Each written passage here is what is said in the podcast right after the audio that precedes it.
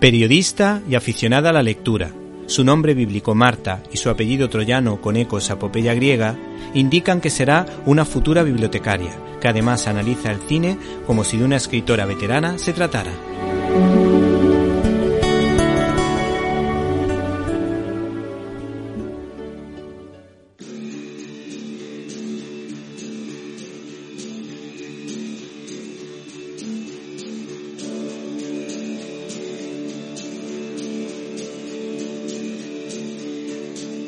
En este programa os recomendamos la película El Show de Truman, protagonizada por Jim Carrey.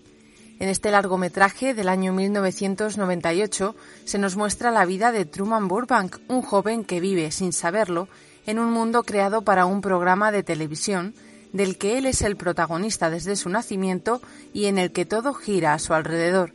Han llegado a aburrirnos esos actores que expresan emociones falsas.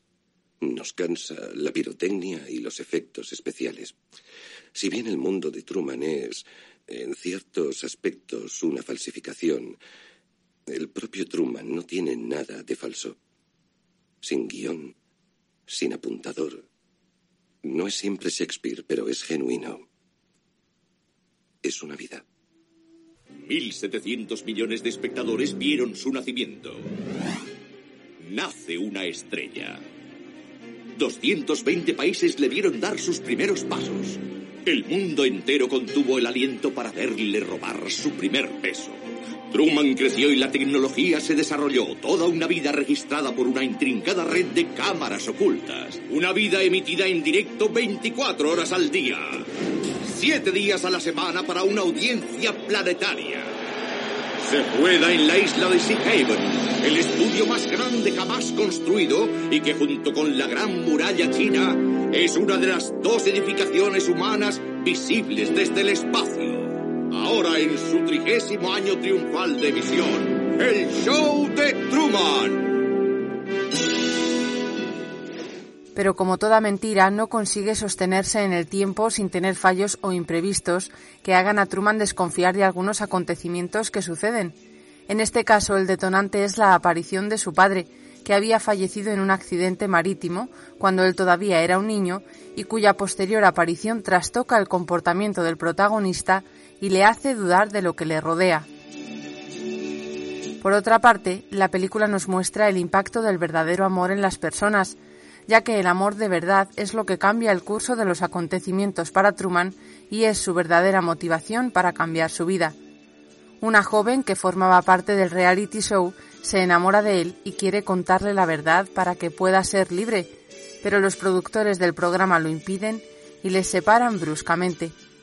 ¿Sabes? Estoy pensando en dejarlo, Marlon. ¿Sí? ¿Dejar qué? Dejar el trabajo. Dejar Haven.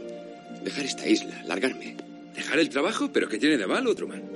Tienes un despacho. Lo que daría por trabajar sentado. Te toca.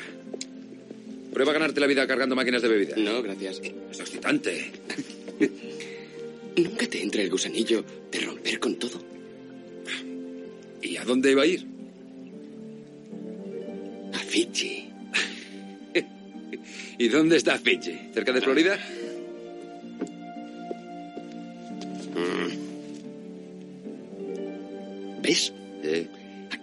Nosotros. Y dando toda la vuelta aquí, Fiji. Está tan lejos que si vas un poco más allá ya vuelves. ¿Sabías que, ¿Sabías que hay islas en Fiji en las que el hombre aún no ha puesto los pies?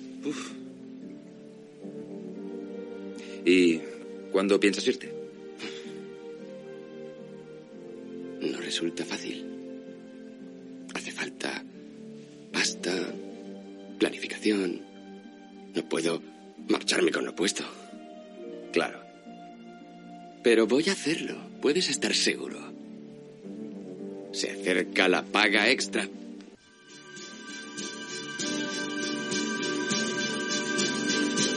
Asimismo, la película nos muestra la necesidad de libertad del ser humano y la conciencia, aunque sea a un nivel muy profundo, de que estamos hechos para algo grande y no podemos conformarnos con menos.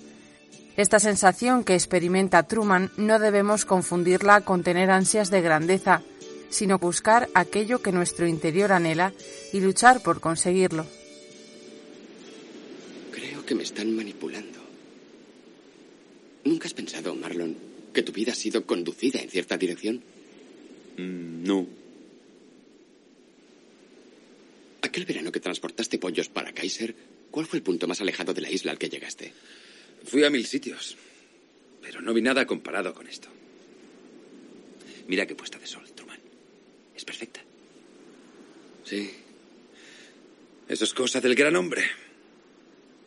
¿Qué paleta de colores tiene? Sí. Que quede entre nosotros, Marlon. Me voy a alargar una temporada. ¿En serio? Sí. Ya no sé qué pensar, Marlon. Quizás es que me estoy volviendo loco, pero... Tengo la impresión de que el mundo gira alrededor mío.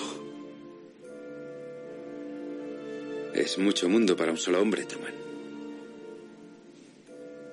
¿No será que tienes sueños de grandeza? ¿Que desearías haber llegado a algo importante? Vamos, Truman, ¿quién no ha imaginado sentado en el váter que le entrevistaban en el telediario de Sheehaven? ¿Quién no ha soñado ser famoso? Esto es diferente. Parece que todo el mundo está en el ajo.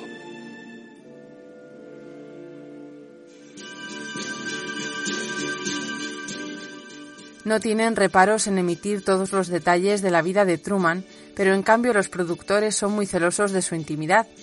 Además han jugado con sus miedos para controlar a Truman, jugando a ser dioses y considerando que tienen poder absoluto sobre él, ordenando su vida conforme a lo que creen que necesita, sin que llegue nunca a plantearse la naturaleza del mundo tal y como se la presentan. Christoph, una pregunta. En su opinión, ¿por qué cree que Truman nunca ha pensado plantearse la naturaleza del mundo en el que vive hasta ahora? Aceptamos la realidad del mundo tal y como nos la presentan, así de sencillo. Una llamada de la Haya para Christoph. Hola. Hola, Christoph. Solo quiero decir que eres un mentiroso y un manipulador y que lo que le estás haciendo a Truman es propio de un enfermo. Bueno, todos recordamos esta voz, ¿verdad? ¿Cómo olvidarla? Vamos con otra llamada. No, no, no, no. Déjalo, déjalo, Mike. Me encanta compartir recuerdos con exmiembros del reparto. Silvia, como tú proclamaste tan melodramáticamente ante el mundo, ¿crees que porque una vez le pusiste ojos tiernos a Truman y flirteaste con él, porque aprovechaste unos pocos minutos de protagonismo a su lado para hacerte notar y soltar tu propaganda política, ¿crees que le conoces? ¿Crees saber lo que le conviene? ¿Realmente crees que estás en posición de juzgarle? ¿Y tú quién te crees que eres para coger a un bebé y, convertir su vida en una farsa? ¿No sientes ni la más mínima culpa? Le he dado a Truman la oportunidad de llevar una vida normal. El mundo en el que tú vives sí está enfermo. Si Haven es lo que el mundo debería ser. Truman no es un espectáculo, es un prisionero. Obsérvale, mira en lo que le has convertido. Puede marcharse cuando quiera. Si tuviera algo más que una mínima ambición, si estuviera absolutamente decidido a descubrir la verdad, no podríamos impedírselo. Creo que lo que te duele en realidad, querida, es que en definitiva, Truman prefiere su celda, como tú la llamas. Ahí es donde te equivocas. Estás en un error. Y Truman te lo demostrará.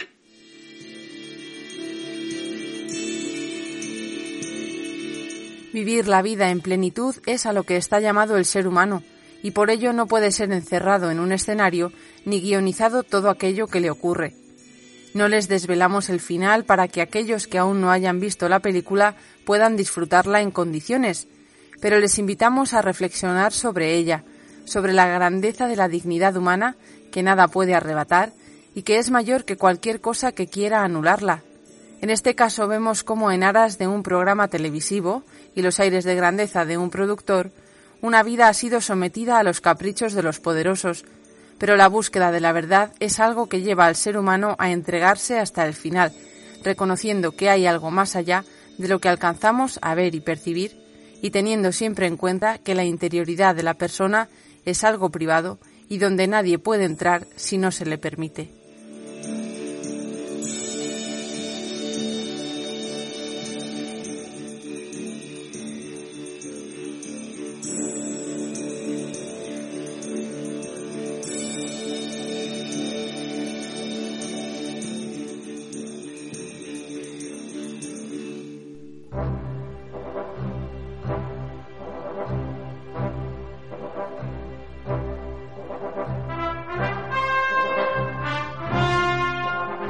Classic Manía.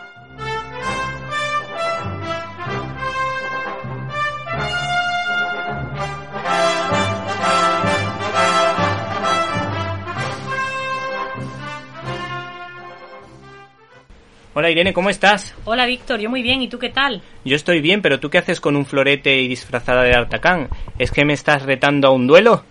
Pues no, es que estoy disfrazada de uno de mis personajes favoritos de las novelas. ¿De un perro? ¿D'Artagnan? ¿El perro y los tres mosqueperros? No, de D'Artagnan.